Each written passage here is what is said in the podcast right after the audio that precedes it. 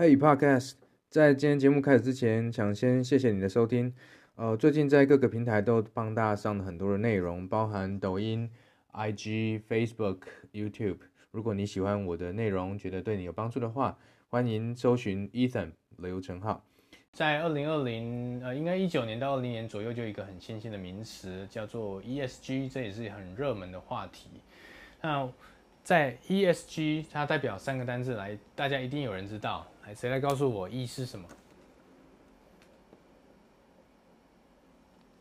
有没有？哎，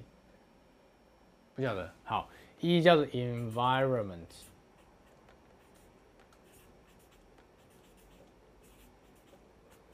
好，environment 是环境。S 是 social。social 代表社会，第三个 G 是 governance，governance 是公司治理。好，那这 ESG 呢？这是用来衡量一家公司对于它的永续发展，无论是在风险管理、在竞争力。跟它的政策方向上面结合的几个评分的指标，一个公司它本身的经营来讲，对于环境要素的风险的掌控，跟它产生的相关的影响，对于社会要素跟对于公司治理要素，我们一个一个来谈。好，大家可能对这个不是很熟悉哈。好，例如说，就一个公司，它对于环境的冲击可能会产生有哪些呢？你想得到的？从大想到小，可能会比较有一个脉络可循。例如说，最大最大的气候变迁，算是吗？啊，好，来，那我们把它写在这里好了。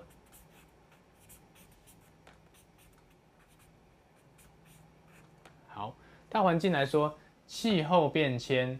气候变迁会是一个公司可能，比如说在碳排放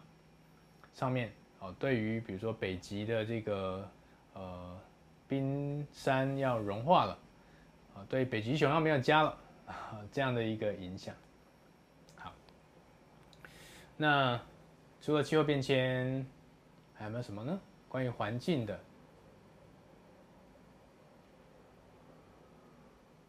哦，好，这个废水处理，我们用一个比较大的，比如说叫污染。好，污染的一个排放哦，废水啊。空气的废气啊，哦，垃圾的，呃，这种制造的废弃物啊，这些都算是这种，比如类似污染的造成。那当然，污染可能更包含了像是噪音，也是一种污染了。OK，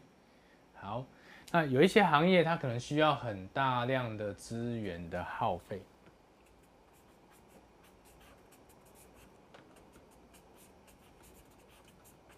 好比如说资源的耗用，像是水资源，那当然，例如像是这种科技公司，哦，他们需要很大量的水来清洗这一些加工的电子产品，哦，或是国外比较多像是矿业，哦，这一些也都是需要大量的水资，哦，来进行产业发展的一些行业。那在台湾，哦，有没有什么样的行业是你认为需要大量的资源的呢？会造成很多的污染的呢，好像是石化的工业，那可能需要很多的像这种石油的资源、燃烧的废气，哦，这是值得我们去关注的。好，一个公司的对环境的冲击是它需要的资源，同时就会伴随着风险。第二个是社会，好，一个公司跟社会之间的关系有哪些重大的影响呢？好，先举一个例子来说，比如说劳资的关系，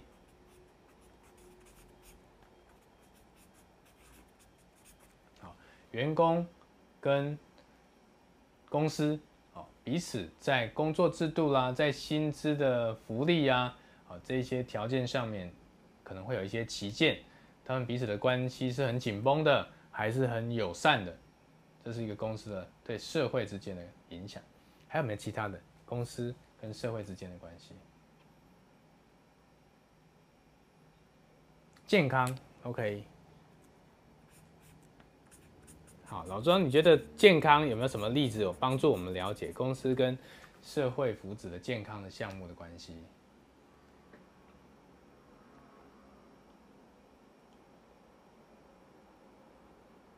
嗯哼，OK，可能会影响员工的健康。OK，好，那例如说工作环境，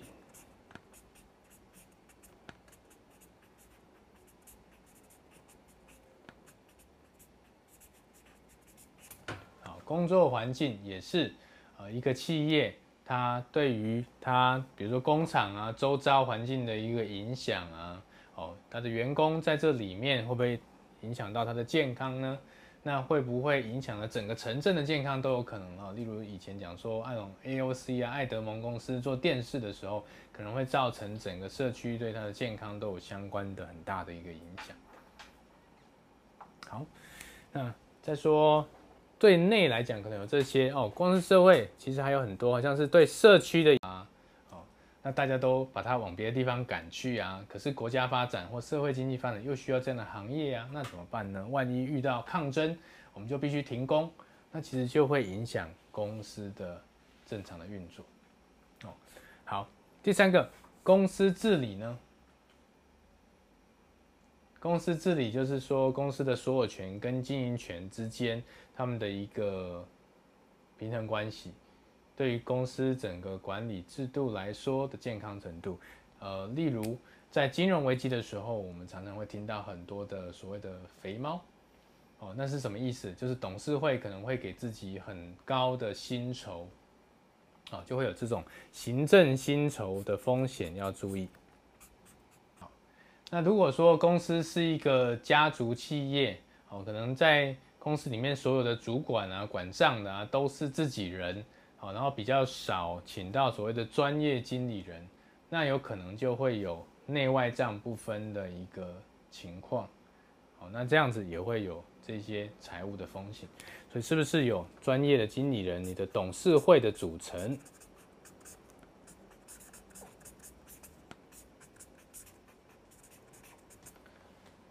甚至是公司就于税务上面，它的财务是不是透明？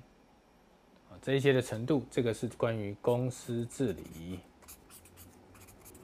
好，那气候 environment 环境的因素，对于不同的行业来讲，我们考虑它的因素会比较多元，因为有一些要素对某些行业来说特别的重要，对，但是对某些行业来说可能没有那么直接的影响。比如说刚刚讲的水资源，可能对这些制造业来讲、科技业来说是非常重要资源。但也许对于所谓的民生的零售业来说，也许没那么关键了。那对于 social 这一点来讲，也许所谓的治安，哦，各方面对于这些电商来讲，可能是非常重要。但对于这种传统制造业来讲，可能它跟外部都只有 B to B 的接触，也许它就没有呈现这么的关键，也不一定。所以说这两个要素要看行业跟评估的对象。第三个要素 governance，它是公司治理，的是每一家公司都会遇到的。要注意的状况。好，那对于说 ESG 跟我们所谈的永续到底有什么关系啊？因为它是现阶段很多的投资机构、投资人会用来评估它的投资标的所用的一个评分的机制。当然，不同的投资机构他们有自己的一套逻辑，但我们就不去细讲那个部分。但我希望今天大家至少要有两个面向的考虑。第一个面向是，当你在看一家企业的时候，你能不能够用 ESG 的角度去稍微理解一下，说，呃，公司的长期的发展跟它究竟有什么关系？第二个部分是，那就现况来讲，我们去看所有的产业里面有没有哪一些的环节还有机会是可以有新创的发展的机会，或者是哪一些题目是比较少人提到，而你感兴趣。或者是你有擅长，或是你未来想要长期去发展的部分。好，就看公司的角度来讲，ESG，呃，如果用来评估你的投资标的，其实呢，它可以考虑的一点是报酬率的相关。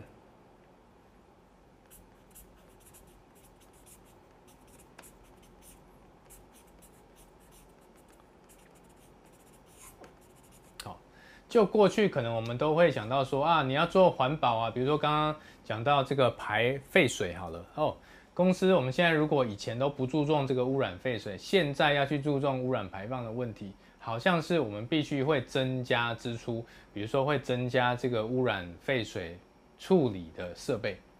好像会让我们的竞争力降低。如果我们会去谈到所谓社会，哎，你这家公司有在做公益，可是做公益跟我们公司赚钱又没有关系，好像又是增加一个支出，似乎会跟公司经营本身所谓追求利润最大化的方向是有点冲突跟拉扯的。但是根据数据调查的显示，其实 ESG 评分越高的企业，反而他们在经营的整体绩效上面呈现一个正相关，就是如果政策呃，公司的经营策略上面越重视这三个环节的话，其实他们的经营绩效是越好的。OK，所以当你在看这些公司的呃未来的绩效的时候，不会只是看财务报表而已，要把整个 ESG 发展的方向也同时纳入考量，对于你的投资绩效来说有一个正相关的效果。第二个部分是领导的哦，影响力。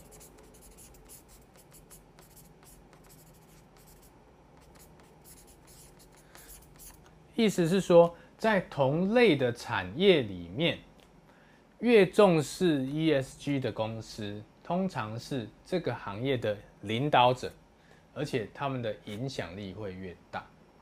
哦，所以当我们在评估一个行业的族群的时候，可以看到，呃，什么样的公司里面他们的 ESG 评分层级是比较高的，通常他们在产业里面扮演的重要性是越高。而且影响力越大，那我们今天在谈品牌的时候，就会重视的就是我们所谓的影响力。所以你会看到像是 Apple 这样的公司，它都已经很早的去定义出它自己的一个零排放的一个标准。那为什么？它并不能够呃为它带来可能具体的经济效益啊，但是为什么他们这么做？因为很重要的是建立它在这个行业里面的品牌影响力。当我们未来每一个人都开始接受这个价值观的时候，到那个时候，我们去评估一个品牌它的跟对社会的影响的时候，哦，它早就已经把它的基础都建立好了，哦，甚至是说像特斯拉，它现在在财务上赚钱，都不是靠卖车子赚钱的，哦，都是靠这个碳权，让它在财务报表上面，好，可以有正相关，好，这些都是表示他们在这个产业里面很重要的领导的影响力。第三个则是投资的组合。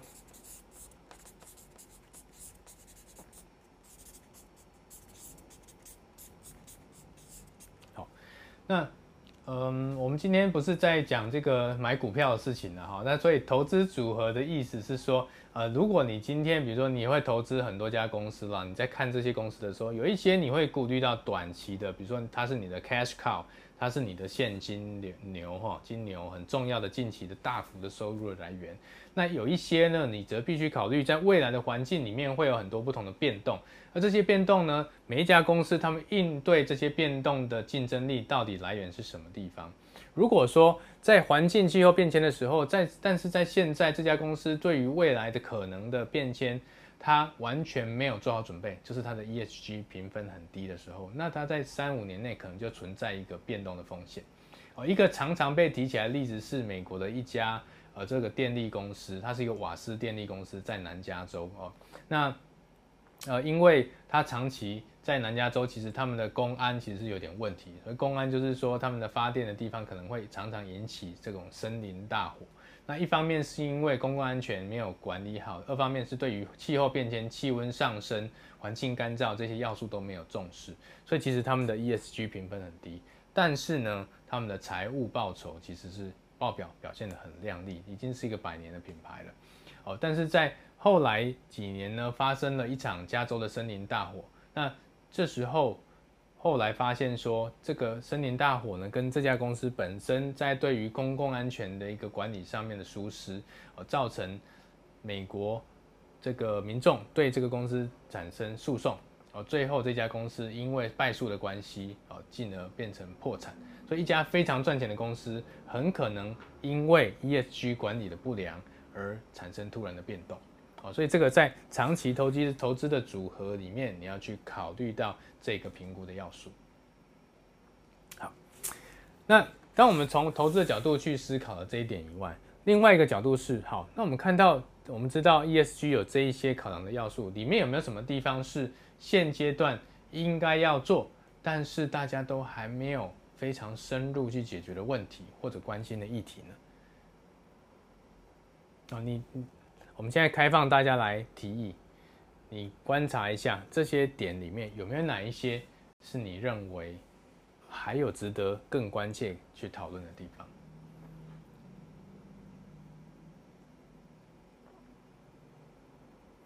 好，例如说这个 social 这一段好了，啊，现在大家都开始远距工作了，对不对？很多嘛，哈，在家工作了。那不管有没有要解封，work from home 可能已经是一个回不去的趋势了。那在家工作，公司有没有照顾你在家工作的一些安全呢？如果你在家，可是因为工作，然后你如果受伤了，这个责任怎么去区分？啊，比如说那个九九仓，你你你有在家工作吗？在这段期间里面，哎，你没有开声音，哎，现在有，你说，偶尔会在会在家工作嘛？哈，那你在家工作用的电脑是你的还是公司的？是自己的笔电嘛？好好，那你如果说。在家工作用自己的笔电，结果呃档案可能治安发生问题，那因为你没有受到公司的这个管制嘛，怎么办？哎哎，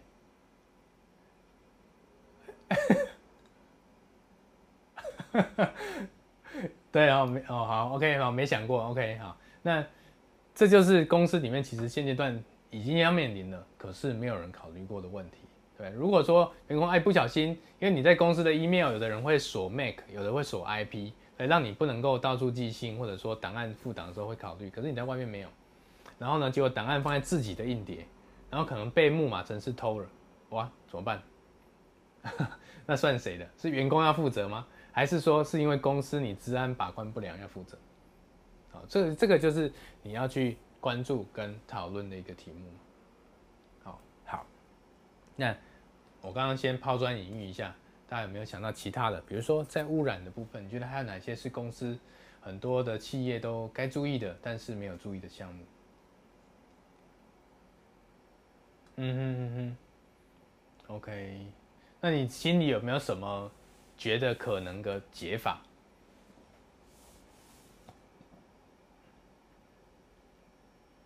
哈哈。哦，但是那这样就没办法解决你原本想要的问题啊，因为因为量的关系嘛，是不是？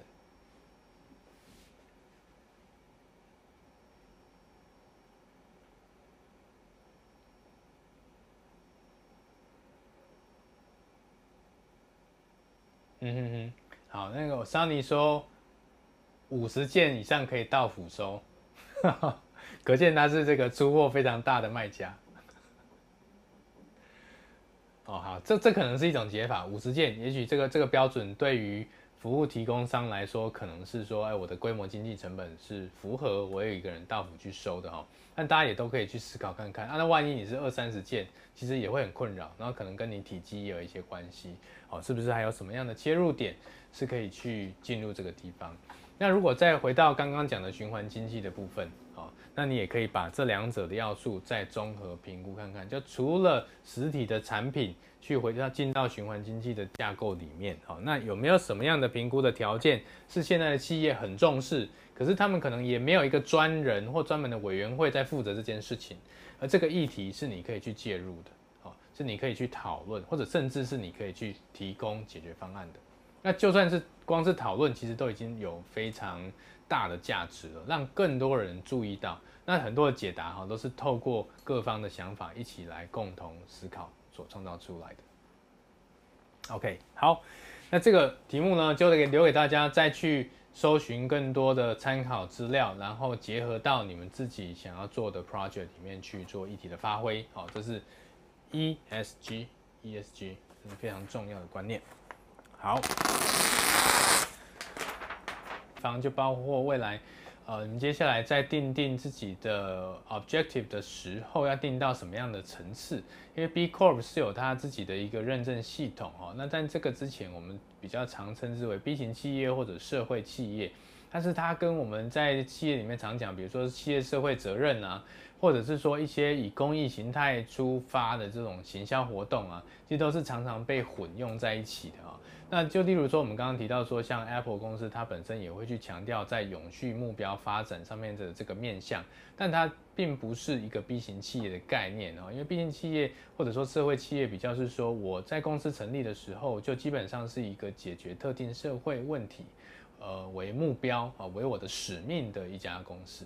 好，但企业社会责任或者企业的永续目标，它是讲的，在我这个品牌里面的面向，我也要表现出对一个大环境，无论是环境的、社会的啊，或者说各项公司治理的未来发展的元素的一个重视。哦，就像我们说品牌像一个人一样嘛，哈，人本身要工作要赚钱，可是呢，我在赚钱的过程里面也要去关心我们所处的环境，因为如果明天地球就毁灭，今天也不用赚钱也没用了嘛。所以这一些都是品牌的各个面向，你只是说怎么样去表现出来，你长期持续，哦，除了关心自己的利益以外，也关心大众的福祉，哦，这些角度可以去做切入的。好，呃，那因为刚好我们是第二个小时结束，所以再让大家休息五分钟，待会我们要回来讲 OKR，然后要再进入分组讨论。那今天最后的目标就是希望可以听到各组呢，今天先定定一个初步的你们的 objective。还有要达成的 key result 啊，当然后续在课后可能还会再讨论跟修正，但至少我们今天在结束之前呢，可以先有一个第一次的呃一个具体的目标订定。谢谢你今天的收听，我相信很多人现在才刚开始听 podcast，或许你跟我一样是一边听一边工作或做其他的事情。如果你觉得我的内容对你来说有价值，不要忘了订阅并分享给你的朋友。那如果你还想听什么样的内容，也欢迎你留言告诉我。祝你有个美好的一天，拜拜。